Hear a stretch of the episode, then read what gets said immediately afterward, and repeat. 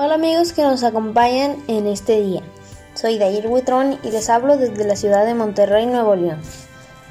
Hoy les voy a hablar sobre un tema que se llama los millones de ayudantes de tu piel.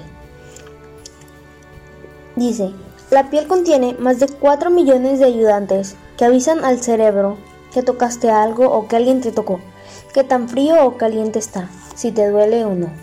Son los receptores sensoriales. Se encuentran principalmente en la lengua, los labios y los dedos. Su trabajo consiste en sentir y pedir al cerebro que diga qué debe hacer. El cuerpo en cada caso. Por ejemplo, si al beber un vaso de agua se te va un hielo para la boca, abres y cierras la boca mientras mueves el hielo de un lado a otro. Lo mismo pasa si tocas algo caliente o te pisan un dedo al pie. Pero es posible que no percibas mediante tu piel. Esto le sucede a los que padecen diabetes, por ejemplo. Debido al exceso de azúcar en la sangre, pierden poco a poco la sensibilidad en la piel.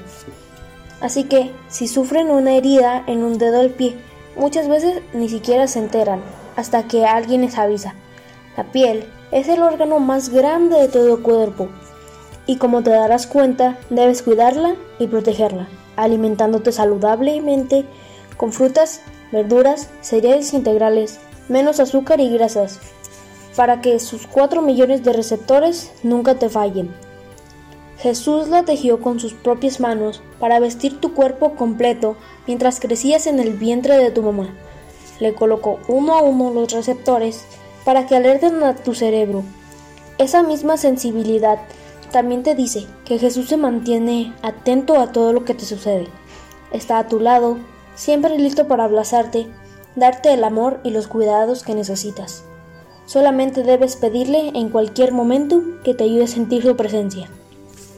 Me revestiste de carne y piel, entrelazaste mis huesos y tendones, me diste la vida, me brindaste amor y con tus cuidados me has mantenido con vida.